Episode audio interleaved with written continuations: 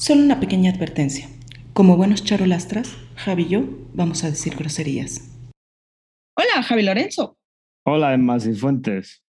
¿Qué ¿Cómo tal? estás? Ah, Pues yo muy aquí, bien. en la pelea, Bien, en la lucha. en la lucha. Me encanta, me encanta. Pero no te preocupes, hoy vamos a pasar un ratito bien chido. Nada de este, de, de, de estar eh, chillando, ¿no? Por eh, chucherías, ¿no? Hoy vamos a echar chal chido con las películas de Pues esta mi tierra. ¿Cómo ves? Ahora sí. Aquí me doy vuelo. Pues lo veo muy bien. Estoy en tus manos. Bien, así me gusta, así me gusta. Yo Tenerte quiero. la palma de mi mano. Así, así, así me vas a tener hoy. Yo quiero hacer un regalo. A Quiero, ver, hacer un pre- cuéntame. quiero hacer un presente, como se dice por ahí. Pero Mm. necesito que me haga los coros. Ah, ok, a ver. Así que. Esto es completamente esto- improvisado. Sí, sí, vamos, improvisadísimo. Que esto es eh, un. Bueno, ya lo he dicho, es una ofrenda al pueblo mexicano. Bueno, venga, Híjole, ya me dio miedo. ya te digo, me tienes que hacer los coros, ¿eh? Porque no, no, si no, no quedaría bien. Venga. Sí. Va. Yo sé bien que estoy afuera, pero el día que yo me muera, sé que tendrás que llorar. Llorar y llorar, llorar y llorar. Dirás que no me quisiste, pero vas a estar muy triste y así te vas a quedar. Con dinero y sin dinero, yo hago siempre lo que quiero y mi palabra es la ley. No tengo trono ni reina, ni nadie que me comprenda, pero sigo siendo el rey. Con gallo incluido. Bueno, para mis amigos mexicanos y eh, para el mundo en general, parte en general. Bravo, ¿Cómo te bravo, quedas? qué bonito. Ni José Alfredo Jiménez, de veras, ¿eh? Es Qué bonito. que, ¿Sabes lo que Bonita pasa? rendición. ¿Sabes lo que pasa? Que en España, pues eh, Vicente y Alejandro Fernández son, pues, pues son muy, muy queridos aquí. ¿En serio? Muy queridos en España. Más Alejandro, ¿no? Bueno, no? depende a qué generación. Sí, ¿verdad? Hables. Porque te acuerdas la otra vez cuando se murió Vicente Fernández, que lo estábamos comentando ahí en nuestro grupo, y así de, no, no tengo ni idea de quién es. Ya cuando dijimos, el papá de Alejandro Fernández. Ah, ya, Bueno, ya te digo que depende con quién hables. ya, ya. Pues muchas gracias. Muchas gracias por esa rendición y yo creo No que ya cualquier palabra sobra. Yo creo que mejor comenzamos, ¿no? Sí, mete la cabecera, anda, Emma. Que no hace que nos llueva. Sí, yo creo que se va a llover.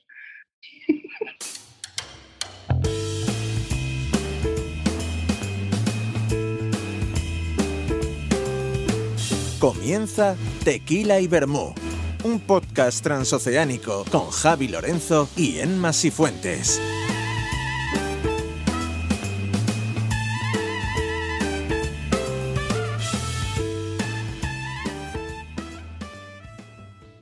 Pues muchas gracias, Javi, por ese regalo tan bonito que nos, has- no- nos acabas de dar. Era justo lo que necesitábamos, ¿sabes? El pueblo de México, para Sí, que, que, Salir adelante. que se tipan la canción estrella, ¿no? Sí, Qué bien. además, qué bonito, ¿no? Qué bonito.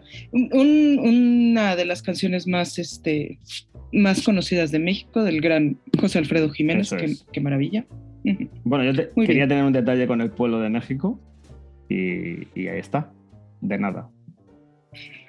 Gracias, te lo agradecemos. A ti, a la madre patria, ¿sabes? Gracias. Vale, vale. Eh, para Gracias, que- España. No, muy bonito, ¿eh? De Ojo, verdad. Además con detallito. enjundia, con la voz, con todo. Claro, eh, hay sea, que todo. echarle. Ya que lo haces, lo haces bien, joder. Muy bien. Este, luego nos cantas la chilanga banda. No pidas ya tanto.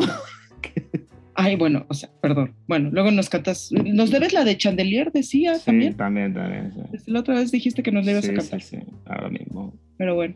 Bueno, venga, Mm, vamos al, promesas. vamos al turrón, anda, porque si no. Sí, hoy vamos a hablar de películas mexicanas. Ah, qué cosa tan maravillosa. ¿Quieres que empiece yo? Hombre, por favor. Ok, bueno, pues yo voy a empezar con una de las películas emblema de la, de la época dorada del cine mexicano y es Nosotros los pobres. Drama de los bajos fondos donde se sabe sufrir sin quejas, llorar sin lágrimas, reír en silencio, amar sin besos, vivir sin pan, sin justicia, pero donde se es feliz. Vea usted nosotros los pobres. Es una gran película. Nosotros los pobres es una película de 1948, fíjate, y está protagonizada por uno de los, de los ídolos de México, que es Pedro Infante. Eh, cantante, actor y demás. Eh, eh, una, una película que tuvo mucho éxito, además bien chistoso porque en una época en la que no se, no se utilizaba esto de las, de las trilogías y las secuelas y eso, nosotros los pobres lo tuvo, o sea, fue nosotros los pobres, después la segunda parte era ustedes los ricos y la tercera era Pepe el Toro. Ajá dirigida por Ismael Rodríguez, uno de los eh, directores emblema también, junto con el Indio Fernández y, demás, este, eh, uno, uno, de los directores más prolíficos de esa, de esa época. Es curioso, el cine, eh, la época dorada del cine mexicano viene porque con la Segunda Guerra Mundial, ¿sabes? Muchos de los materiales que utilizaban Estados Unidos o, Europa o países europeos para realizar filmes eh, se empezaron a utilizar para crear armas. Y México aprovecha ese momento también pues para seguir con, su industria. Y entonces creo que la, época dorada del cine dura del 36 al 56 con una película que se llama Ya en el Rancho Grande. 20 añitos. Y 20 añitos, fíjate, de, esta época dorada. Y es en el 48 cuando sale esta película, que eh, si bien es, es importante, porque sí es importante y es una película muy bien hecha, muy bien dirigida, muy bien escrita, sí tiene sus, sus, sus sin embargos, ¿sabes? Creo que mm, es una historia que le da a la, le da a la pobreza la característica eh, de nobleza, ¿sabes? Por ser pobreza. O sea, como que es una historia que habla de, pues, de cómo los pobres sufren y, los ricos, pues, abusan, ¿no? Creo que ahí es uno de los, de los problemas que yo le veo a la película porque la romantiza mucho. ¿De qué va? Pedro Infante es Pepe el Toro, él es carpintero, tiene a su novia que es la chorreada, eh, interpretada por Blanca Estela Pavón, me parece, eh, sí, Blanca Estela Pavón. Ah, y es más, creo que la tercera parte la tuvieron que, reescribir, la de Pepe el Toro, porque Blanca Estela Pavón muere antes de que se pueda producir en, un accidente de avión. Entonces, tienen que como que reagruparse, ¿no? Para, para continuar con la, con la historia. Em, entonces, él tiene a su novia y tiene a una niña que es este Chachita, eh, interpretado por Evita Muñoz Chachita, y este y tiene un secreto, un secreto muy importante, que la hija, o sea, la niña, no es su hija, es hija de su hermana. La hermana tiene un desliz, tiene a la hija fuera del matrimonio y Pepe el Toro, pues, este, ¿sabes? Se encarga de ella, porque la madre, pues, tiene que, que, que huir, ¿no? Eh, se tiene que esconder porque pues ya manchó la, ¿sabes? La, el honor de la familia. La madre con este disgusto que le da a la hija, pues sufre un como infarto, como un derrame. Y entonces Pepe el Toro ya se encarga de la niña, se encarga de la mamá y pues este, ahí vive, ¿no? En esta pues, como vecindad. Muchos personajes, es un poco moralina, sí, hay un personaje interpretado por Katy Jurado, que es mi favorito, que es como la prostituta, ¿sabes? Del, ¿Verdad? Sí, sí. Es un, es un personaje realmente, ¿sabes? Eh, eh, complejo. Es una... La llaman la que se acuesta eh, tarde que es, la, que se, la que se levanta tarde, ¿no? La que se levanta tarde o la que se perdona, tarde. la que se levanta tarde, sí, perdona. La que se levanta tarde, ¿no? Tarde, la que se levanta tarde, sí, perdona. la que se levanta tarde. Pero ella es bien noble con todo el mundo, ¿sabes? Es bien linda, es bien, este, así, ay, te ayudo, que no sé qué, cómo estás y tal, tal. Y todo el mundo así como que la trata de la pestada por ser la, la, la prostituta. ¿No? Y este, y es así, ay, no te juntes con esta gente que no sé qué y no sé cuánto, ¿no? Entonces, sí es una, sí es una crítica em, un poco a esta, a esta medio moralidad de, dos caras, pero aún así sí la, creo que romantiza de una manera em, importante eh, la pobreza te digo, los, los pobres son buenos, buenos, buenos porque son buenos, buenos, buenos, y los ricos son malos, malos, malos, pues porque son malos, malos, malos, ¿no? Es un poco maniquea. Y ahí, e incluso hay, hay momentos en los que, por ejemplo, el personaje de el papá de la chorreada es un, es un tipo realmente vil. O sea, la, la, y este, la, la, maltrata, la golpea, la todo, o sea, ¿sabes? Y, y, y, pues también es pobre, ¿no? Y también es, este, o sea, como que eh, parece que predica un evangelio que sí en ese momento y en esa época gustó mucho al público y fue una película, te digo, súper exitosa. A mí Don Pilar me cae muy mal, ¿eh? Don Pilar eh, le roba el dinero, es el que le roba dinero a Pepe el Toro, ahí delante de las barbas de la madre que está... Pues, me parece maravilloso ese personaje de la madre porque es que hay un momento en que se parece a Marty Feldman el de Jovencito Frankenstein, con esos ojos como de huevo duro, ¿sabes? y, me, gusta mucho porque con esos, esa misma, esos mismos matices de cara se puede hacer eh, comedia, como el jovencito Frankenstein, y drama, como es este, esta parte de la película en la que le roban el dinero.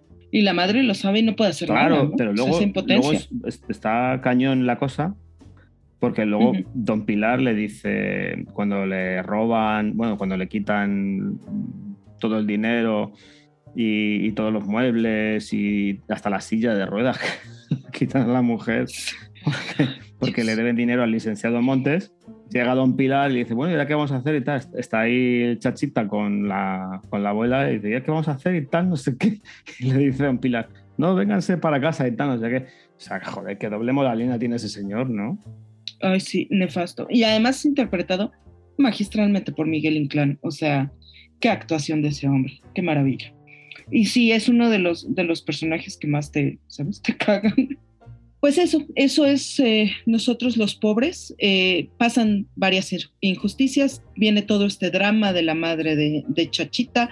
Ella este, está eh, creo que es uno de los personajes más complejos que hay en el cine mexicano, de verdad, ¿eh? Chachita.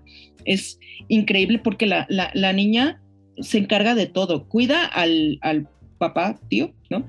Este, cuida al el changarro, o sea, pone los precios, cobra lo que tiene que cobrar, lava ajeno, este, ¿sabes? Cuida el, negocio, pues que si de ratas, de si lo que tú quieras, ¿no? Cierra, abre, o sea, es, es una, es un personaje súper complejo que tiene unos matices bien chidos cuando, cuando empieza a descubrir este secreto, ¿no? Que tiene, que tiene Pepe el Toro creo que es redondo ese personaje, creo que tiene, eh, tiene mucho más dimensión que el mismo Pepe el Toro. Hay momentos de, él que no me gustan. De la, por ejemplo, hay, hay una comunicación entre él y la chorreada por, a base de silbidos y ya ves que le canta esta canción de Amorcito Corazón, Yo tengo tentación, y se conectan y demás, ¿no? O sea, viven cerca, o sea, los divide un muro, ¿no? Casi, casi pero cuando el papá golpea a la, a la hijastra, creo que es el padrastro, creo que no es el papá, papá. No, es el padrastro. Pero cuando, sí es el padrastro, ¿no? Cuando el padrastro la golpea, Pepe el Toro no mueve un dedo, ¿sabes? O sea, sí hay cierto machismo, es normal por la época, si lo ves con, con, ojos del 2020, no vas a, no, no puedes, no soportarías la película, pero es, eh, es, se veía normal, ¿no? Esta actitud de, bueno, yo no me voy a meter en problemas este, ajenos, allá, pues ella, pues al padre hay que respetarle y pues ni modo. Pero porque yo creo que Pepe el Toro es un hombre de su época. Pepe el Toro es un hombre de su época. Sí, sí. Entonces sí es así como, y, y, lo mismo con Chachita, ¿no? Es otra de las cosas que me molesta de, de Pepe el Toro, ¿no? Que es así como de, este, ay, ¿por qué andas lavando ajeno? Van a decir que no te, no te puedo cuidar y no te puedo mantener, ¿no? Muy macho, pero la niña, como te decía, carga un chorro de responsabilidades, ¿no? Este, te digo, cobra, barre, hace, limpia, abre, cierra, ¿no? Pero, uy, no, uy, que la gente no se entere que, que no te puedo mantener, porque entonces, ¿qué va a ser de mi nombre, ¿no? Y mi reputación. Entonces, sí tiene esos, esos este, dejos machistas, el hecho de que la hermana tenga que, ¿sabes? Esconderse porque, uy, tuvo, ¿no? Eh, la osadía de dar a luz a la bastarda, ¿no? Entonces, sí es una película de su época. Moralina, sí. Este, juzga, juzga a la prostituta, juzga a la madre soltera, juzga a las, lo que se le llamaba en ese entonces, entonces las teporochitas, que son las dos amigas, la guayaba y la tostada, que se la pasan bebiendo y en el chisme, ¿no? Como que la vileza está en estas, en estas personas que muestran este, est- estos, estos fallos, ¿sabes? Estas debilidades, te digo, en la moral, más que en las actitudes, ¿no? Que puedan tener ciertas personas, ¿no? Más que en el robar dinero, en el prejuzgar, en el, ¿sabes? En el acusar eh, eh, eh, sin pruebas a alguien, en el golpear, en el, ¿no? Hacerle fuchi a alguien. Creo que ahí es un, es un punto que sí te muestra un poco de la época. Sin embargo, es una joya del cine mexicano. Toda la trilogía. A mí me gusta toda la trilogía, pero esta, esta me encanta. Bueno, yo tengo que decirte que a mí el personaje de Chachita eh, me parece una joya, porque mm, ya solo el estar el 98% de la película gritando, o sea, porque Chachita no habla, grita. O sea, se tira toda la película gritando. O sea, Dios. Ay, cuando, sí, está, cuando está barriendo y tiene celos porque está la chorreada con Pepe el Toro y los está barriendo, ¡ay, no sé qué, vete de aquí! Fuera, fuera. o sea, el final, Ujú. el final que tiene Chachita no se lo desea a nadie. Llega mm, al, al hospital donde está la hermana de Pepe el Toro, que se está como medio muriendo porque le llaman, en- en los, desde la llaman la tísica, y, me parece un final brutal porque, porque la Chachita no da abasto. O sea, está corriendo, Mm. está corriendo para un lado a ver a la abuela y está corriendo al otro para ver a la madre, pero es que es cojonudo. Pero es que es cojonudo porque ella, ella todavía no sabe que es su madre. Llega Pepe el Toro le dice, mira, que es que te tengo que decir que esta señora, mm, porque la está ahí incriminando, porque tú has matado a mi abuelita, porque tú has matado a mi abuelita, tal, no sé qué. Y le dice Pepe el Toro, no, no, que, que no es, que esta no, que es tu madre, que esta es tu madre. Y ves a Chachita, cambia totalmente, le cambia totalmente la cara. Y donde cuando le estaba diciendo a, a la, a la tísica, le estaba diciendo que es que te odio porque es pata abuelita, de repente le cambia la cara y se tira de sus brazos. Mamá, mamita, mamita, mamita. O sea, me parece una obra maestra lo de Chachita. Obra maestra. O sea, cómo cambia Ujú. el, el- el personaje de una escena a otra. tiene muchos matices, porque cuando está ahí llorándole a la tumba y está abrazada a la cruz, porque está literalmente abrazada a la cruz de la madre, ¿sabes? Que luego, mi hija, ¿por qué lloras aquí? No, es que, es que estoy llorándole a mi mamá, pero si esta es mi hija. Resulta que se llama Elvira, Ajá. que no es. O sea, me parece magistral lo de Chachita, o sea, para mí un 10. Sí, sí, qué increíble actuación. Evita Muñoz era una gran, gran, gran actriz. Y luego magistral el final de Pepe el Toro. O sea, Pepe el Toro me parece salvaje cuando tiene esa pelea contra tres mm, contra los tres eh, eh, malhechores estos que se encuentran en el bar, que luego se juntan todos ellos en la cárcel y tal. Y el Toro es. Terminator, ¿sabes? O sea, pegándoles, Ajá. pegándoles, cogiendo los dos de la cabeza, pegándoles con las esquinas, tal, no sé qué.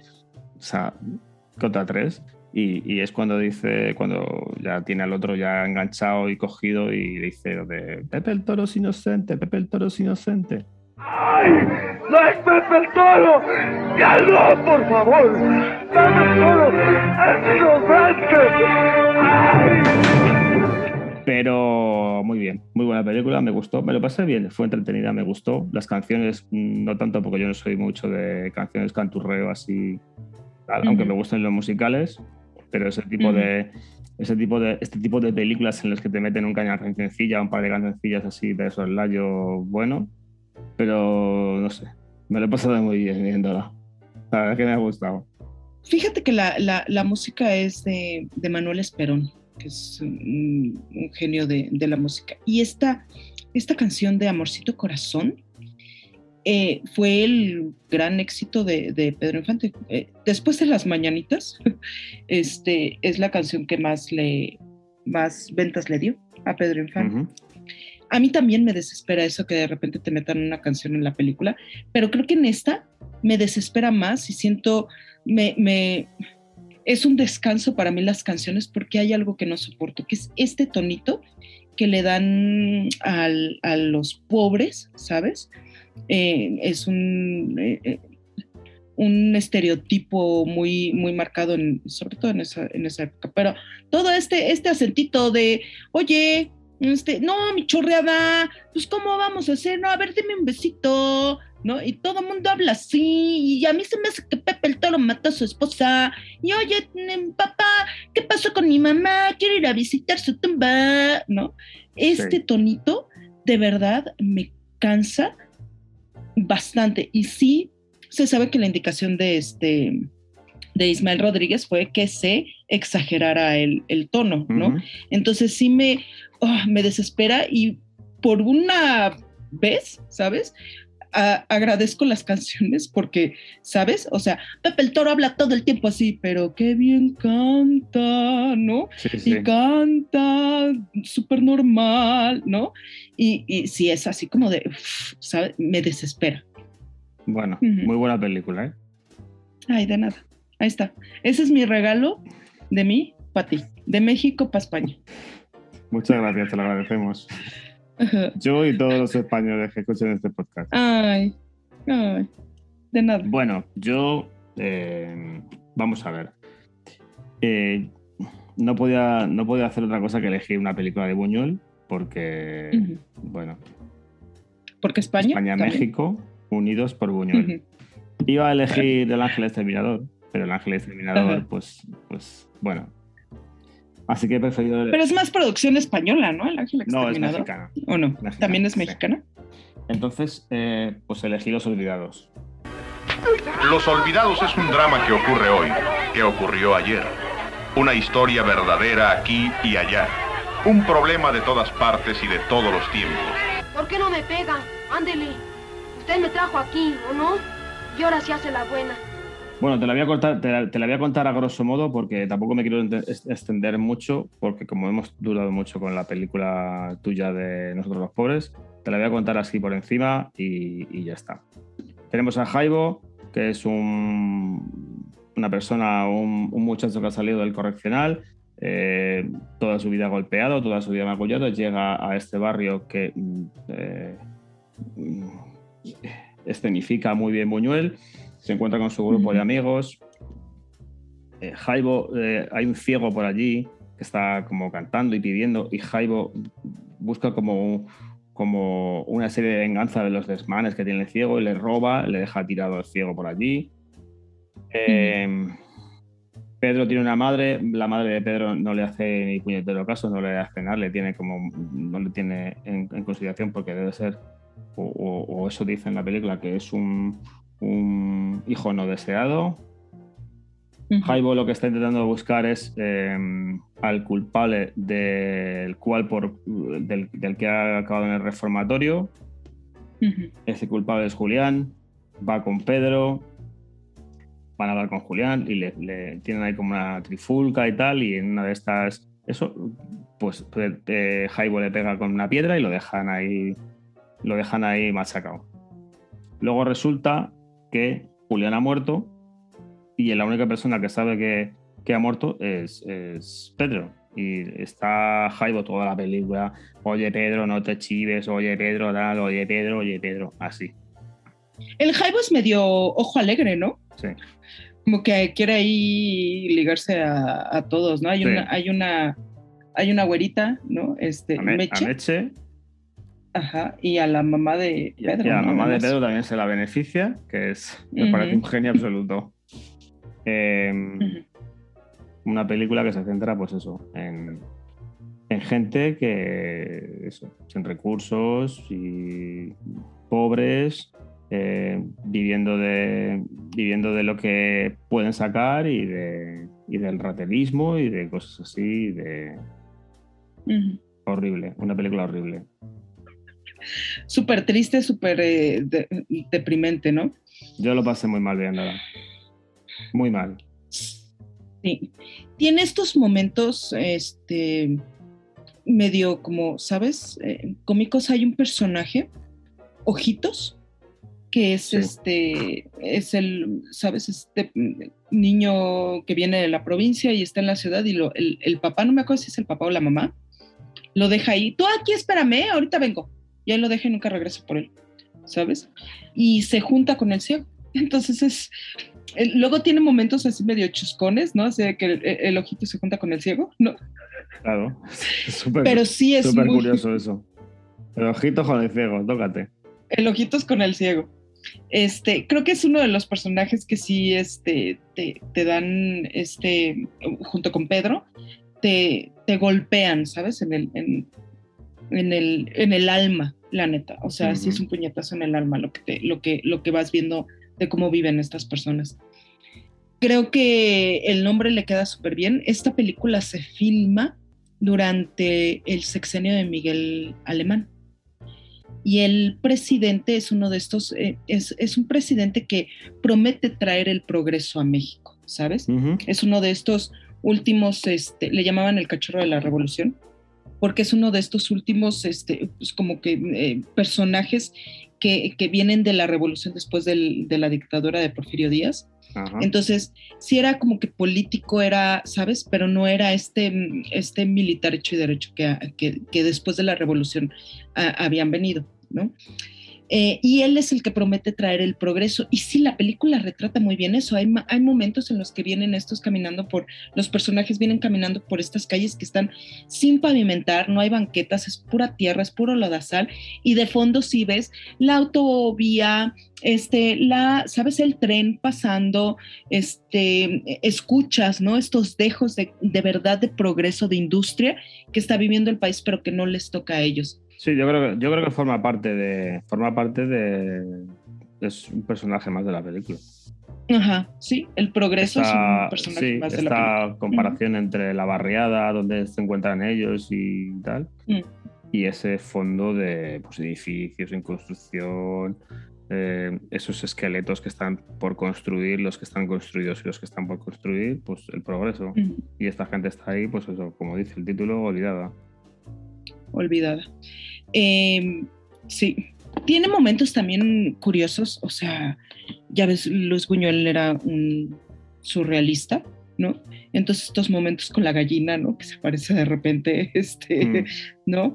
Eh, es, eh, es eh, el sueño de Pedro, por ejemplo, sí, sí es Pedro, ¿no? El que sueña, este, Sí, pero a la mamá y de repente, o sea, eh, son un- sueños un poco raros y, ¿sabes? Se nota ahí la mano surrealista de, de Buñuel, pero es en esos momentos porque en lo demás es la pura realidad, ¿sabes? De lo que es no poder salirte de este, de, de esta, este círculo de violencia y, y- y- y carencia, ¿sabes? Incluso Pedro tiene la oportunidad, como, como dijiste, ¿no?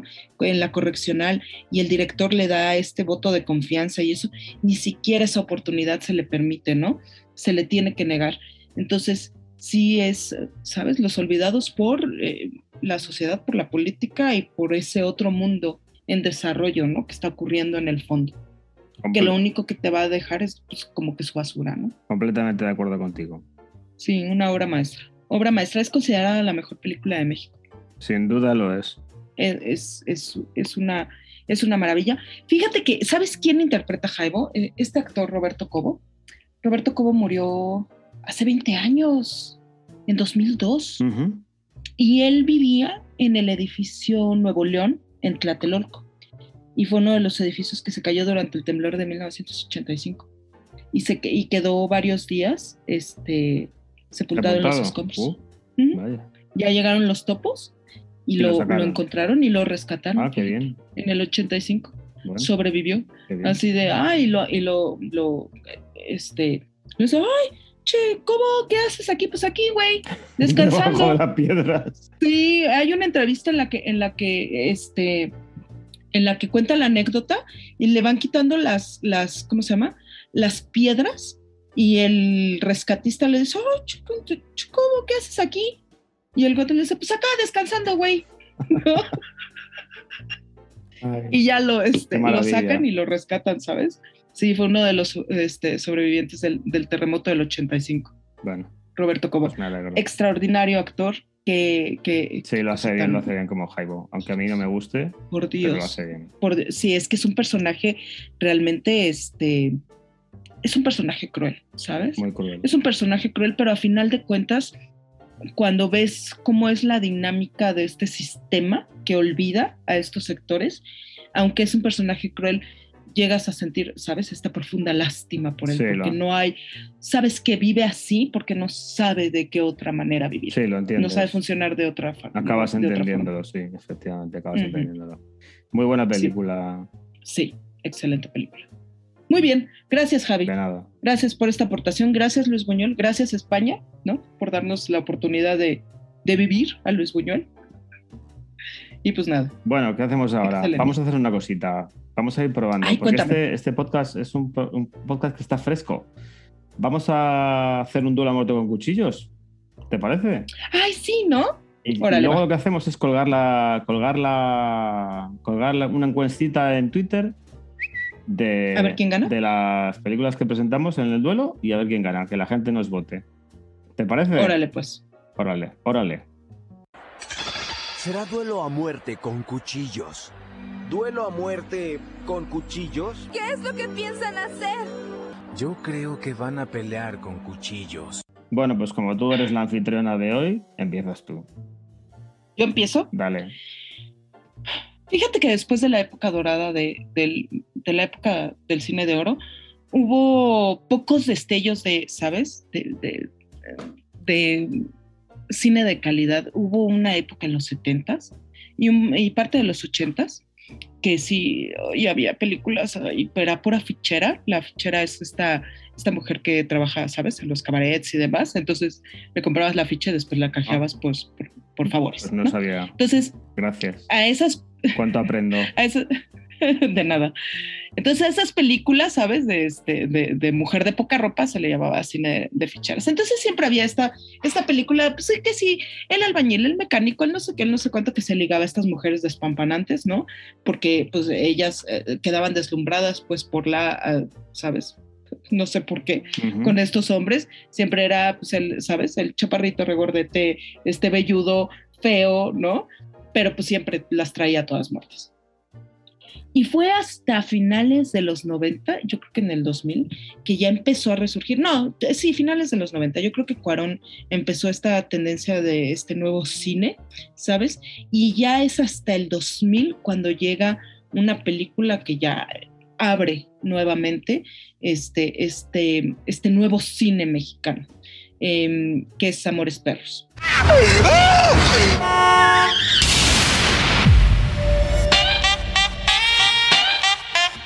Vente conmigo. He visto a tu perro que tanto quieres no te importa tanto. Ese perro me importa más de lo que tú crees, pendejo. Amores Perros, dirigida por Alejandro González Iñárritu, que ya ahora ya corre por el nombre de Alejandro G. Iñárritu. Se ha americanizado. ¿no? Iñárritu se ha americanizado. Vaya. Eh, y sí, ya no le gustó el González. Pero bueno, un Bueno. guion de, eh, de él junto con Guillermo Arriaga. Y es la primera parte de esta trilogía que tienen de historias entrelazadas, ¿sabes? Es Amores Perros, después es 21 gramos y después es Babel. Sí, la, ¿no? lo que llaman, la Es- que llaman la trilogía de la muerte, ¿no? Ajá.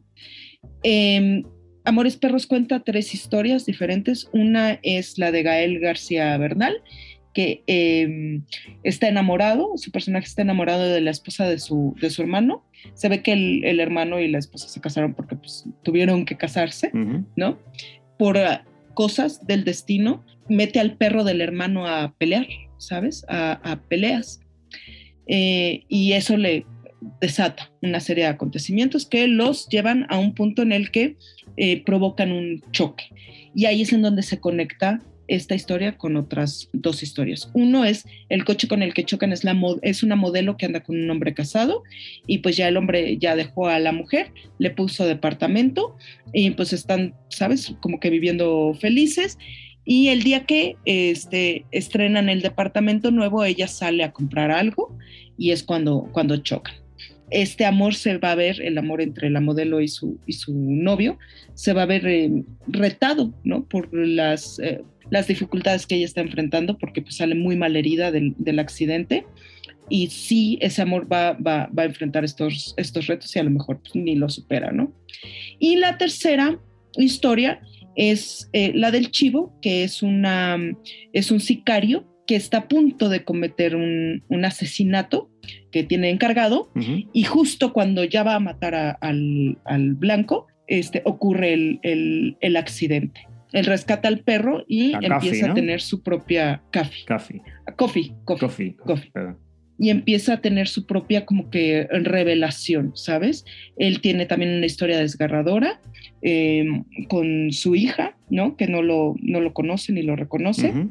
Y a raíz de este rescate con el perro, como que se encuentra y se enfrenta a su propia violencia, a la manera en la que él ha estado viviendo y, y ve ese reflejo, ¿sabes? En el, en el perro. Entonces son estas tres historias increíbles eh, una película que tuvo un buen de éxito, ¿sabes? Se ganó, bueno, ya sé que no es así como que muy, ¿sabes? Mucho de peso, pero se ganó el Ariel, ¿no? Aquí en México se ganó, eh, sí, ganó sí. los premios BAFTA. Sí, un montón de se ganó, ¿no? sí, pues sí, todo, ¿sabes? Ganó el premio de la crítica en el Festival de Cannes. O sea, ganó un chorro de premios. Y fue lo que catapultó pues, a Alejandro González Iñárritu al, Sí, ¿sabes? Al estrellato. Alejandro G. Sí. Iñárritu. Iñárritu A mí me gusta mucho, me gusta mucho la, la historia de Octavio y Susana. la de Gael, La de Gael. y ¿cómo se llama?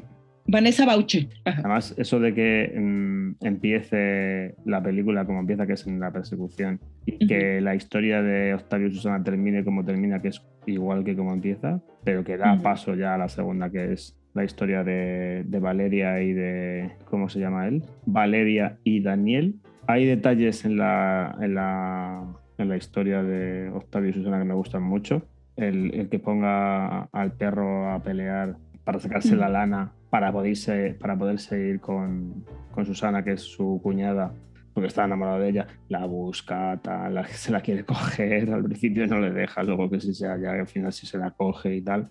Y me parece sumamente desgarradora la historia, la historia de Ramiro, que es eh, el hermano de Octavio. Ujú, ujú. Como se, al final ahí va y tal, robando, robando farmacias y todo eso, y le cogen. Que la escena en la que le cogen está, sale mi adorado Antonio Vega con lucha de gigantes. Y de las tres historias es la que más me gusta. Sí, es muy poderosa, muy cruda. Sabes también que eh, hay dos cosas que me gustan de, de esa historia. Eh, todo el, ah, porque además es, sí, es el, el, el eje, porque Coffee es eh, el perro ahí como que medio, como que une, Es el centro Ajá. neurálgico de las tres historias. y sobre todo Adriana Barraza. Adriana Barraza, que es la mamá de, de, de ellos, actúa eh, tan bien ese desdén que tiene por la nuera, ¿sabes?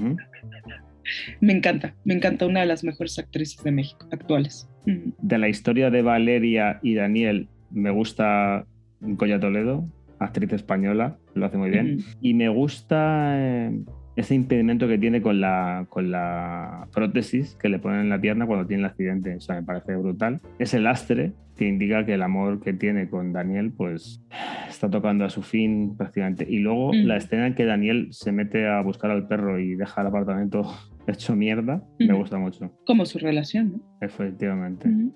Y luego de la Ujú. historia del Chivo y Maru me gusta mucho cuando ya tiene a Kofi delante el Chibu, tiene a Kofi delante y le, le está apuntando y, y al final no Ujú. le mata y es como si se estuviera apuntando al mismo. Ujú. Me encanta esa escena. Hay, hay partes que son, yo me acuerdo cuando la vi en el cine, las partes del chivo eran, ¿sabes? Eran súper entrañables, sobre todo cuando como se le frustra el asesinato, eh, la víctima es, eh, ¿cómo se llama este, este actor? Jorge Salinas. Lo manda a matar el hermano, además, creo, ¿no? Decide ya no, no, no llevar a cabo el asesinato y lo secuestra. Y hay un punto en el que le dice, bueno, pero ¿cuánto te pagó? ¿Cuánto te pagó mi hermano? Y le dice, ay, pues cinco mil pesos y unos boletos para los Rolling Stones. ¿Cuánto te pagó? Cinco mil pesos. Cinco. Cinco mil putos pesos. Bueno. Y unos boletos para los Rolling Stones. ¡Hijo de su puta madre! El otro, ¿qué? Yo te pago el doble, el triple, ¿no? O sea, porque sí, eh, o sea, como que le pone el precio muy, muy bajo a la vida del hermano, ¿no? Pero cómo concluye ese, ese trabajo, ese encarguito que le, que le dan, ah, me encanta, es mi parte favorita de la película. Y sí es cierto, ese momento en el que tiene al perro este, y, y está a punto de matarlo, se da, se da cuenta de que ha sido una violencia que ha sido impuesta. Es una violencia que ha sido impuesta para los dos, ¿sabes? Para él y para el perro. Ninguno de los dos nació queriendo matar, pero ah, se han visto, ¿sabes? Forzados. Y creo que ese momento es súper importante para el personaje, ¿no? Y me encanta que cierre con eso, la película, ¿sabes? Con, con el chip. Sí, sí, es verdad, es muy buena historia también. Música de Gustavo Santaolalla y la fotografía es de Rodrigo Prieto. No es de, yo pensé que era de, de Manuel Ubeski, pero no, es de Rodrigo Prieto. Excelente fotógrafo, qué, qué cosa. Te mueve la cámara como si fueras, eh, no testigo, pero sí estás, porque estás ajeno, ¿sabes? A pesar de que los movimientos te meten en la historia, no estás ahí, sino que estás más como, como espiando las historias. Y eso me encanta, me encanta. Sí, una buena película. Muy buena película. Sí, muy buena película. De nada. Gracias. Oye, pero andamos muy deprimidos, ¿eh? Muy deprimentes, así. o Los Olvidados, Amores Perros. Te voy, a, te voy a lanzar un cuchillo que te va a levantar la mente. Te voy a matar suavemente. Me vas a, voy a morir este, contenta, ¿no? Por lo menos. Feliz, con una Vas a morir sonrisa. feliz. Vas. Bueno, aquí en España eh, conocíamos a Pedro Infante, conocíamos a mm, Jorge Negrete, conocíamos a. ¿Cómo se llama la actriz esta? Katy Jurado. Katy Jurado. Pero aquí en España eh, siempre hemos tenido un, un actor fetiche del cual nos han puesto muchísimas películas que ha sido Mario Moreno Cantinflas. Bueno, yo traigo una película de Mario Moreno Cantinflas que no es el padrecito, ni es el jefe, ni es el... Todas estas películas que rodó con Miguel Delgado que eran profesiones y tal. Que esas, Sí. El maestro, el profe, el padre, el, el doctor, el, sí, Esas- el barretero, el... ajá, esas nos las pasaban mucho aquí en España. ajá. Entonces yo me voy a desmarcar de eso y voy a traer una película que se llama Ahí está el detalle. ¿Y qué crees que les dijo Dios? ¿Qué les dijo Dios? Dios les dijo a Dios, pero al decirles a Dios, les dijo a los dos, comerán el pan con el sudor de su frente. Muy bien dicho. Ay, qué, qué bien dicho. Y entonces ahí está el detalle del trabajo. Todos los que son tontos comen pan con sudor, que aparte de ser molesto es una cochinada. ¿Dónde está la higiene?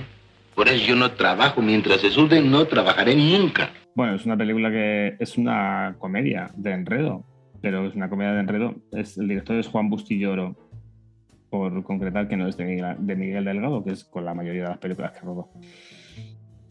Eh, bueno, como te decía, es una comedia de enredo que no tiene nada que envidiar a las comedias americanas, ¿sabes? No tiene, no tiene nada que envidiar a las comedias de Wilder, no tiene nada que envidiar a las comedias de Kukoc.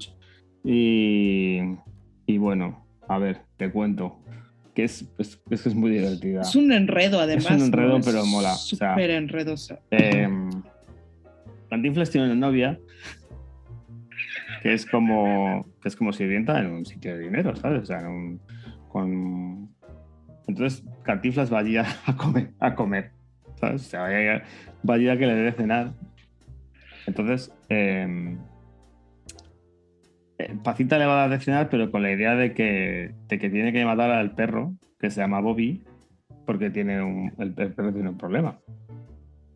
A su vez, hay otro señor que es un gángster que se llama Bobby, que está eh, como extorsionando a la mujer de Cayetano, que se llama Dolores, que son los dueños de esta casa pues con, con posibles y tal, porque este Bobby tiene unas cartas que implican a Dolores y, y la quiere chantajear diciéndole a, diciéndole a Cayetano, pues eso, que ha tenido buena fe y tal. Porque Cayetano está un poco mosqueado porque piensa que su mujer Dolores le, le- le engaña. Este tal Bobby pierde la cartera y Cantinflas la encuentra.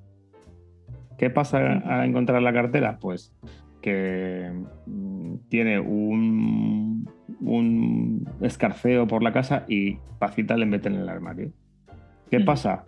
Eh, Cayetano la encuentra y Dolores, para salir del paso, dice que es su hermano, o sea, el cuñado de Cayetano, que ha regresado a, que ha regresado a conocer, a conocerlos y tal. Entonces ya Cayetano, como está, tiene problemas de dinero, ya te digo, es, es que es, es muy, es muy liosa, te estoy contando. Así, a grosso modo, como tiene problemas de dinero, Sí, sí, sí. pues le, le hace como un poco a la pelota y le tiene ahí en palmitas. Que la verdad que esa es esa escena no o sea, todo ese tramo en el que Cantinflas está corroneando, básicamente en la casa de Cayetano, le dan el batín y todo eso, es lo que menos me gusta de la película, fíjate. Ya. Es lo que menos me gusta. Si te digo lo que más me gusta es el- la escena del, del juicio. El juicio, ¿no? Ajá, sí, Sí. sí, es que ahí es cantinflas puro. Pero Ajá. Cantinflas en estado puro. ¿Y por qué lo llevan a juicio? Pues lo llevan a juicio porque el tal Bobby, este, eh, Bobby el gángster, aparece, aparece muerto y como Cantinflas tiene la cartera, pues le, le llevan a juicio. A esta viene Clotilde regalado con sus hijos. Ella lo que quiere es casarse con él. Y hay una escena buenísima que está con los siete hijos que trae. que son siete jubilados, joder. Son prejubilados los siete. Uno gordo, uno calvo, tal, no sé qué. Tienen 57 años cada uno, ¿sabes? Y la escena que cuando se están casando y tal, me parece muy, muy divertida. Muy cantinflas, muy Chaplin cantinflas. Muy mm, Chaplin mexicano. Y ahí es cuando llega la policía. No se casan porque llega la policía y le detienen. Y el juicio es lo mejor de la película. Está brutal. O sea, es- ahí, sí, ahí sí que es cantinflas 100% en estado puro. Porque él se tira todo el juicio pensando que está- le está culpando de matar al perro. Y aquí le están, y le están enjuiciando por matar al Bobby del gánster. Y ahí saca su, ahí saca su comedia, o sea, sa- saca lo mejor de su comedia. Sí, todo el cantinfleo. Todo, todo, todo, todo. todo. Y yo, pues, me eché Feliz. unas risas buenísimas. O sea, me encantó. Me encantó. Yo sé que, yo sé que como la he contado, puede parecer un lío. Pero es que es un lío. Es así. Por eso es tan buena comedia. Por eso me lo pasé tan bien viéndola.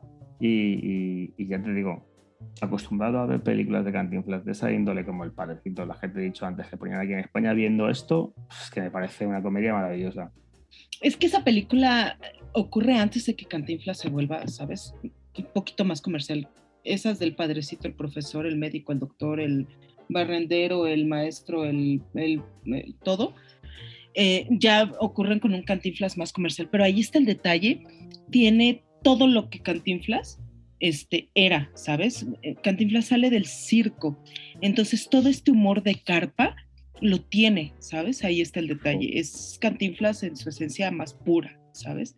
Por eso es una de las comedias más queridas de él. En el juicio lo saca todo, ¿eh? Es que el Es juicio que lo da es todo. magistral. O sea, hasta los propios actores que están allí se están descojonando. O sea, hay momentos que enfocan al juez y se está riendo. ¿Sabes? ¿Qué dices tú, pero por favor? Sí, sí, o sea, ahí es, no, está full. Está full. Pero se ve que la, la genialidad fue tan grande que, o sea, incluso el director dice, pues ni modo, aunque se vea que el jurado se está riendo, vamos a dejar esto en la película, no lo podemos desechar, No, ¿sabes? no, y, y le, le da mucho, le da mucho empaque a la película, ¿eh? Sí, sí. Pues eso. Cantinflas, muy bien. Cantinflas. Vótenme en Twitter, por favor. Sí, yo creo que tú ganas este duelo. Fíjate que hay, eh, la otra vez que platicamos de esta, de esta película, hablamos de la, de la biografía de Cantinflas. Cosa tan, tan terrible, la biografía de Cantinflas. Creo que sí es una, es una película que se, ¿sabes? No me acuerdo cuándo, cuándo, cuándo la hicieron, en el 17, ¿habrá sido? Este, Sí, que tenga, Con- que tenga que ir Oscar Jaenada, un actor español, a hacer de Cantinflas. Fíjate Bueno, que sí, sí te nada. duele, sí te duele que, que un español, ¿sabes? Sea el que haga el papel del, del gran mimo de México. No me extraña. Pero a mí me dolió más que de todos los actores que salen en esa película, él sea el mejor, ¿sabes? Se ve que tiene bien estudiado al personaje. ¿Cómo es posible que, que- que actores mexicanos eh, quien, eh, que, que están interpretando a también grandes estrellas del, del cine mexicano no, no le dieran ese peso, esa profundidad a, a sus personajes? Y Jainada es lo mejor de la, de la biografía. Eso mm, te da una, ¿sabes? Una pena. O sea, es, es un, un desastre esa, esa, esa biografía y la verdad sí, sí me dolió bastante. ¿eh? Me dolió bastante que no, que no le dieran toda la profundidad que se merecía esos otros, los personajes secundarios, porque Jainada lo hace muy bien para para meterse en la piel de la persona y el personaje. O sea, interpreta también a Mario Moreno e interpreta también a Cantinflas. O sea, qué cosa tan brutal. Es uno de mis actores favoritos y lo amo por lo que hizo, eh, que le hizo justicia, ¿sabes? A, a, este personaje en una película tan, tan desastrosa. Hombre, la verdad es que, a ver, la película no es mala. Yo me lo paso, yo me lo pasé bien viéndola, o sea, me, gustó, pero sí que es verdad que tienes tu razón en lo que dices, no profundiza absolutamente nada. ¿Qué se le va a hacer? La vida es así, no la he inventado yo. Ya. Esa la deberíamos de, recomendar al cuñado. Venga, vamos a, a recomendarle unas películas a nuestro cuñado. Películas chafas. O lo que es lo mismo, películas que le recomendarías a tu cuñado. Bienvenido a mi casa. y vamos a empezar con esta joya del 2018-19 que se llama Malacopa. Ay, qué cosa tan espantosa, por Dios. Malacopa, una, una película, porque además me duele, me duele esta película porque sale uno de mis, de mis más queridos amigos, eh, Saúl Mercado, eh, en un papel importante además, porque es uno de los antagonistas principales de, la película. Sale Alfonso Arau, uno de los, de los grandes directores de, México. Sale uno de mis locutores, era uno de mis locutores favoritos, Sergio Zurita. Hasta que viste Malacopa, ¿no? ¿Eh? Hasta que viste Malacopa, ¿no? Ay, hasta que vi Malacopa, Dios. Ay, qué cosa tan espantosa. Eh, Alfonso Arau tiene un hijo que es eh, publicista, ¿sabes? Y entonces en una ocasión le dice, mi hijo, te voy a contar un secreto. Este, cuando necesites valor y no sé qué, toma lo que hay aquí y le enseño una anforita, toma lo que está en esta anforita y vas a ver que vas a, vas a recibir todo este valor, ¿no? Que, requieres. Y sí, hay un momento en el que, porque él es así como que medio echado para atrás, ¿sabes? Y hay un momento en el que tiene que, vender una, tiene que vender una idea para, para, ganar una cuenta y está en lucha directa con un, con un grupo que son los Juanes, que también están peleando por la misma cuenta en la misma agencia, ¿sabes? Y tiene que hacer esta presentación y toma de la anforita y entonces su personalidad se desdobla y este, ya sale este personaje que es súper extrovertido, súper este, hecho para adelante y, este, y, ¿sabes? Hace unos desmanes este, espantosos, pero pues este, ahí está como que gana, ¿no? La cuenta y al cliente le encanta pues esta desfachatez, ¿no? Del personaje mal escrita, mal dirigida. Este, buenas actuaciones, porque sí, sí hay buenas actuaciones, pero qué guion tan, tan, tan lleno de huecos, de lugares comunes, este, hay momentos tan ridículos que no, que no, o sea, no, no, no lo soportan, el peso de la, de la película es tan, tan, tan bajo, es, es tan floja que momentos así que dices, ay, este destello medio como que de genialidad, se pierden. La verdad, eh, la película se colapsa aún con estos talentos, ¿sabes? No, qué cosa tan espantosa. Un pésimo mensaje. O sea, pues tú alcoholízate, para, ¿no? Para triunfar. ¿No? Tú bebe para triunfar. Entonces, no, horrible. No, niños, si oís este consejo, no lo sigáis. Sí, no, no lo sigáis, por favor. Este, Monkey, ya sabes que te quiero, te amo, te adoro eres de mis personas favoritas, pero no, esta película sí está, sí está como para el cuñado. todos los cuñados del mundo. No, la humanidad no se merece algo así. Bueno, pues dentro de mi periplo de. Bueno, escogí. Estuve dando una vuelta por, por, por el internet. Ajá. Y. Y bueno, vi algunas peliculillas así eh, mexicanas. Digo, bueno, voy a ver qué encuentro por ahí. Y me decidí por una película que había que yo no pensé que iba a ser tan mala y tan chafa, pero, pero sí. Es una película que se titula Tamaño sin importa. ¿Vale? la dinastía Derbez. Yo vi Derbez ahí y dije, bueno, pues mala no puede ser. Pues me equivoqué. ¿Por qué se la quiero recomendar al cuñado? Pues porque, mm, bueno, me engañaron con el amor disparejo. Porque el tal el tal Badir, este, pues es un pijito que hace novelas y todo eso y tal y cual. Y entonces el, eh, pues como, como a su representante lo, lo meten en la cárcel y tal, no sé qué, y entonces a él le, quitan todo el dinero y, por ende al tal Badir este, al que interpreta el personaje de Badir, pues se queda ahí, tiene que ir a vivir en un barrio, un barrio normal, donde está, donde está esta muchacha. Pues se enamora ¿Y? todo ese rollo. Y ya está. Y fin. Mm. Y esto es todo. Ya está contado. Sí, se oye, se oye, se oye que se está para el cuñado, ¿eh? Ah, un consejo le voy a dar a ella. mi hija. Mi hija, un consejo te voy a dar. No necesitas un nombre para encender una caldera. Lo que tienes que hacerte es comprar una caldera eléctrica, porque la caldera que tiene ella parece ser que es de fuego. Hay que meter este, de eso de gas.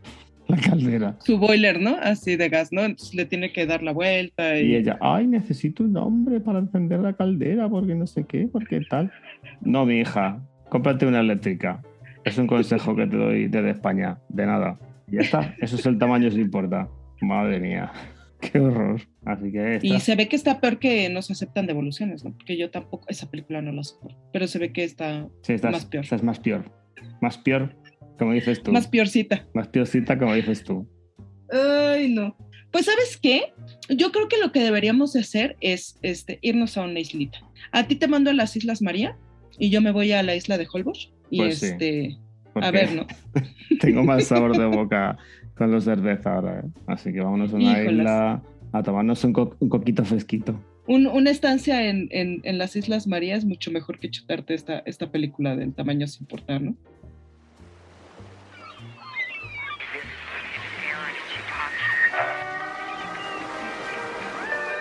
Cinco películas que te llevarías a una isla desierta.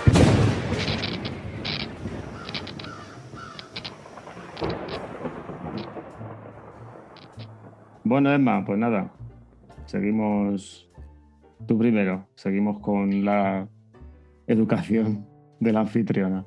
Pues sí, me voy a llevar eh, Güeros, una película del 2014 de Alonso Ruiz Palacios, eh, un retrato súper eh, crudo de este racismo, este clasismo que existe dentro de la misma Ciudad de México. Eh, la historia de unos, de unos muchachos que van a buscar al ídolo de su padre, entonces súper poderosa. una historia que está contada a finales de los 90 cuando ocurre este paro en la Universidad Nacional Autónoma de México, la UNAM, muy, muy, muy poderosa. Me voy a llevar también Sueño en otro idioma, que es una película realmente entrañable. Es la historia de este idioma que se está perdiendo, ¿sabes? Y un lingüista va al pueblo a, ver, ¿no? ¿Qué es lo que se puede rescatar de este idioma? Pero las únicas dos personas que lo hablan están peleadas. Entonces te cuentan la historia de pues, por qué se pelearon, qué pasó ahí, qué onda. Y como estas dos personas, que son ya las últimas, últimas, últimas, pues no se hablan, pues sí estaba a punto de, en cuanto se muera uno, pues ya, ¿no? Se perdió, ¿sabes? El, el idioma. Entonces están viendo a ver cómo se puede, se puede rescatar. Sí es lenta, sí se toma su tiempo, pero, pero vale la pena. En tercer lugar me voy a llevar Chicuarotes, ya que mencionamos a nuestro, a nuestro queridísimo amigo Saúl Mercado. Este, me voy a llevar también Chicuarotes, es la primera película eh, dirigida por Gael García Bernal. Cuenta esta historia también otros olvidados que están en, estas, en estos eh, pueblos ¿no? de Iztapalapa y que también están viviendo en una, ¿sabes? Una situación eh, de, marginación, ¿sabes? Eh, de violencia y, es bastante cruda también. Saúl interpreta ahí al personaje de Karina. Ya esta va a ser mi forma de disculparme por Malacopa, por poner a Malacopa en las películas del cuñado, pero me llevo chicuarotes.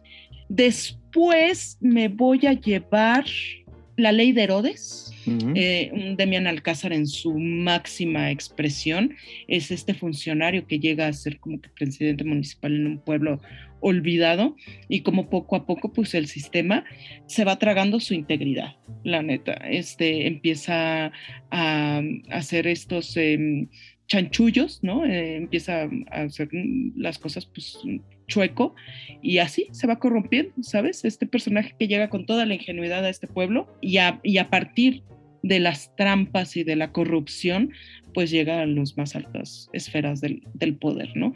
Un retrato súper interesante de lo que es la corrupción en México. Y por último me voy a llevar Roma. Roma, que es la gran obra maestra de Cuarón. Es increíble lo que logra, es muy lenta, sí se toma su tiempo también.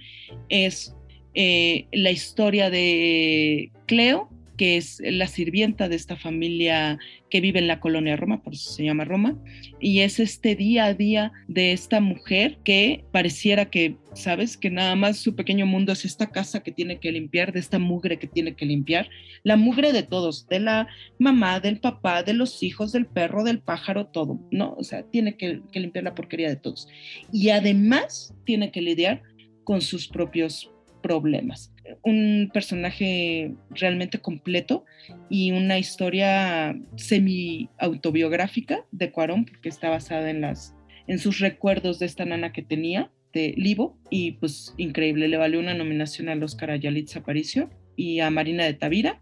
Yo sé que está dividida la opinión, o sea, o te gusta o no te gusta, ¿sabes? No hay medias tintas. Pero de las críticas que yo escuché de esto era de que, bueno, se habla de que, ay, pues la, la, la película intenta lavar la conciencia de la burguesía que trata a las minorías o que trata a la servidumbre como, sabes, como cosas y como objetos.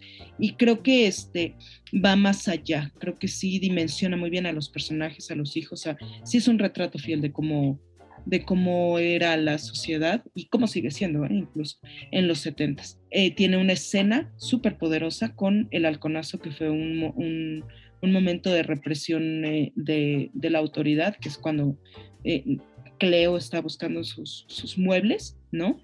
Eh, y de repente empieza a haber estas manifestaciones y hay estos paramilitares y militares empiezan a disparar y hacen una matanza, ¿sabes? Ahí en, en San Cosme. Entonces, sí es una película realmente poderosa, eh, una, obra, una obra maestra de Cuarón. Aquí en España o, o, la amas o la odias. O sea, o te gusta yeah. o no te gusta. Pero yo creo que es por porque por ignorancia. Hay gente que la, a la gente no le gusta es por ignorancia. Yo me quedo en el medio. No es una película que me parezca una obra maestra. Tampoco, uh -huh. tampoco me parece una película mala, ¿eh? Entonces, uh -huh. me, quedo, me, quedo, en el medio. Bueno, Papo, muchas gracias. De nada. Yo voy a, voy a decirte las cinco mías. También empiezo con voy a, Tú has terminado con Cuarón, yo empiezo con Cuarón. Eh, me llevo y tu mamá también. Uh -huh. Es una película que me gusta mucho. O sea, aunque hay ciertos mm, aspectos de ella en las que me pierdo por, porque hablan muy rápido, uh -huh. son, sobre, sobre, sobre, todo con el manifiesto de los charolastras. El manifiesto de los charolastras, aquí hay dos cosas ¿eh? que te quiero comentar. El manifiesto de los charolastras tiene un punto que es tan importante que lo tienes que decir dos veces. Que chinga su madre la América. Pero además, otra cosa que se me hace curiosa es de que te pierdas, y tu mamá también, pero que Cantinflas lo, ¿sabes? Lo disfrutes tanto y lo entiendas también. Bueno, será porque a lo mejor he visto muchas películas de Cantinflas y ya le, le tengo cogido el punto ya. ya, ya, ya, ya tienes el cantinfleo claro, a todo lo que da. El cantinfleo ya cogido aquí. Ya te digo, aquí en España debimos comprar el lote de películas de Cantinflas y nos las ponían a todas las horas, entonces pues ya tengo el cantinfleo cogido. Bueno, te, sigo. Te, como, como, me, como he cogido los olvidados de Muñuel, pues ahora me voy a llevar uh -huh. el ángel determinado, que yo creo okay. que también es importante llevársela. Uh -huh. Voy a llevarme una película que a mí me parece muy buena, ¿sabes? Es una de las primeras películas de, de Guillermo del Toro, que es Cronos. Uh, ajá. Con Federico Lupi. Me uh -huh. parece magistral Federico Lupi. Luego me voy a llevar una peliculita de Ripstein, que es eh, Profundo Carmesí, porque Daniel Jiménez Cacho es una parece una maravilla, el tío, ahí. Está brutal. Y luego voy a llevar una película que a lo mejor no es muy. Pero me gusta, me, me lo paso bien, el de la Miss Bala. Ok. Que han hecho un remake americano. Uh -huh. Que es una puta mierda. O sea, que voy a acabar con el mexicano porque, claro. Esa sí te la debo tú, ¿de qué va ahí? De una. Es, es como una Miss que es, quiere ser. Eh, O sea, o sea, ya está ah, haciendo como para, mí, como para mis universos. Entonces se meten rollos de cártel y empieza a, hacer contrabando y todo eso. Y la meten en una movida que no. Pero está muy bien, ¿eh?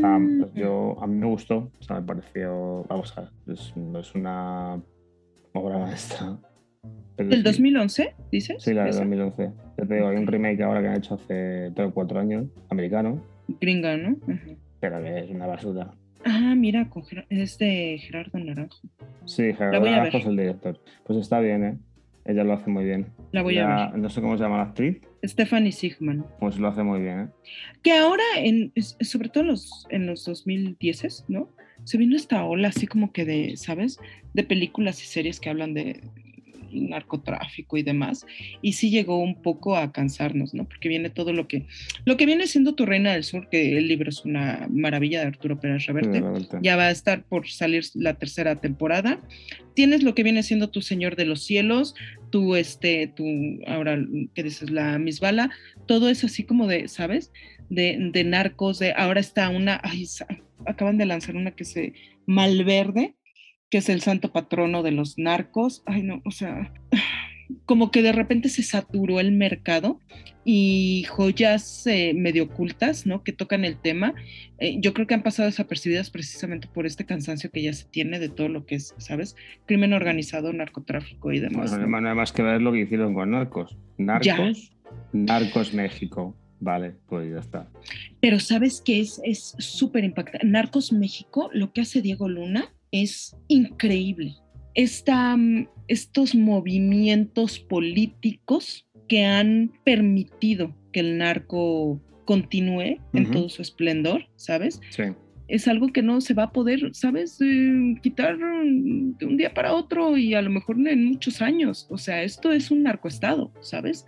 Eh, y, eso es lo, más triste. Pero Narcos y El Chapo sí te dan un, insight, un, vistazo de cómo es, eh, de lo rudo que está el, el, problema. Estas guerras contra las drogas y estas cosas, en realidad, pues no están haciendo nada por resolver el problema, porque el problema viene desde las mismas esferas de autoridad que lo están permitiendo. Entonces sí es, sí es un poco rudo. Yo creo que el problema que tengo son estas historias que romantizan, ¿sabes? Que hacen del narco al, al héroe, que dices, ay, güey, que no lo cachen, ay, que no sé qué, ¿no? ¿Sabes? Este tipo de, de, de, novelas, porque son novelas, son culebrones, que romantizan este, esto, El Señor de los Cielos, este, La Reina del Sur, ¿sabes? Es, ah, a mí me cuestan trabajo, pero cuando son estas ventanas hacia esa realidad y al origen de este problema, porque hasta que no encontremos la raíz no vamos a poder, ¿sabes?, arrancar esa, esa hierba. A mí me gusta, a mí me, gusta Misbala por eso, porque la ves, a ella, la ves a ella que es una reina de la belleza y tal, y está ahí haciendo sus pasos y todo eso, y acaba metida en, en, en, toda la guerra de narcos mexicana. Pues y, por eso me divierte. no sé, me gusta. Está, chida, está chida. Yo creo que nos deberíamos de, este, de despedir con, este, con alguna rendición tuya de otra canción de José Alfredo Jiménez, ¿no? ¿Quieres que cante otra vez? Pues yo diría, ¿no? No, ya no estoy para cantar. Ah, bueno. Ya se me ha ido la fuerza ya. Bueno, bueno ¿nos despedimos entonces o qué? Ni creas que yo voy a cantar, ¿eh? En, en, en hablemos de eh, he visto, he visto, no, bueno, yo no te estoy pidiendo que cantes, yo canto ah, porque me merece. Pero he visto que se te da bien. ¿Eh? He visto que se te da bien cantar. Karaoke. Ya. Sí, me fui de karaoke. me ha hecho todo un pajarito por ahí que se te da bien cantar de karaoke. Sí, pero nada más las de las del Buki, las de Marco Antonio Solís. Que tú que viste, este, ¿cómo se llama? Eh, y tu mamá también. Ahí es una excelente canción, la del Buki. Si no te hubiera sido, sería tan feliz, ¿sabes? Jo, qué buena, sí. El final. ¿Verdad? La canción del final, sí. Entonces yo karaoke nada más bien las del Buki, ¿no? que en esta ocasión pues fue ahí tocarse. ¿Me puedes ya luego les compartiré. ¿Me puedes dedicar una del Buki en, la, en, la, en el podcast de españolas? Porque vamos a tener un poco de españolas, obviamente. Esto es un quiz pro quo, Clarice. Sí, ¿verdad? Oye, pero antes este, tengamos un episodio especial, ¿no? Con algún invitado especial. No vamos a, a revelar nada más. Bueno, en nuestra, pero después de este. En nuestras redes sociales iremos dando pistas. A ver, Emma, dale a la gente nuestras redes sociales Que no hemos dicho Ay, nada. sí, para que nos sigan. Para hacer el a muerte con cuchillos, hay que poner ahí. Sí, que voten y demás. Los y también, votos. ¿saben qué?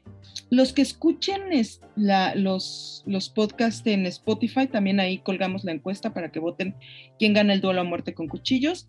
Este, también tenemos ahí encuestitas para que nos pongan a ver qué es lo que, qué, qué otras películas quieren que, que platiquemos y demás. Pero además de Spotify, ya saben que pueden escuchar el podcast en donde saben, en su plataforma favorita. Y nos pueden seguir en redes sociales. Tenemos una cuenta en Twitter que es arroba. Y también, si no son mucho de redes sociales, si no quieren este, tener cuenta en Twitter, nada más para seguirnos, nos pueden mandar un correo electrónico a tequilaibermú arroba gmail.com para los que están en España y tequilaibermú para los que estamos en México, ¿no? Que es básicamente lo mismo, nada más que en España les gusta decir Gmail y a nosotros nos gusta decir Gmail. Como ñarrito. Somos como ñarrito. Somos como ñarrito. De todas formas, en la descripción de- del podcast, eh, en donde sea que lo estén escuchando, ya sea que sea en Apple, en Spotify, en Evox, en iHeartRadio, en la descripción de cada capítulo ahí ponemos el enlace a nuestras redes sociales y, este, y también ponemos de, de qué películas estamos hablando, ¿no? Cada semana, para que se vayan ahí, cualquier duda que tengan o lo que sea, ahí este, ponemos toda la información de este episodio. Bueno, ¿Cómo ves? pues nada, Emma. Vamos a cerrar la tienda ya, anda. Ay, sí, ya. Baja, el tío, baja el toldo. Ya, bajemos persiana. Bueno, señoras, señores, niños, niñas, la semana que viene tenemos una sorpresa. Nos vemos en la semana que viene. Un beso a todos. Nos vemos. Emma, despídete, como tú sabes. Bye.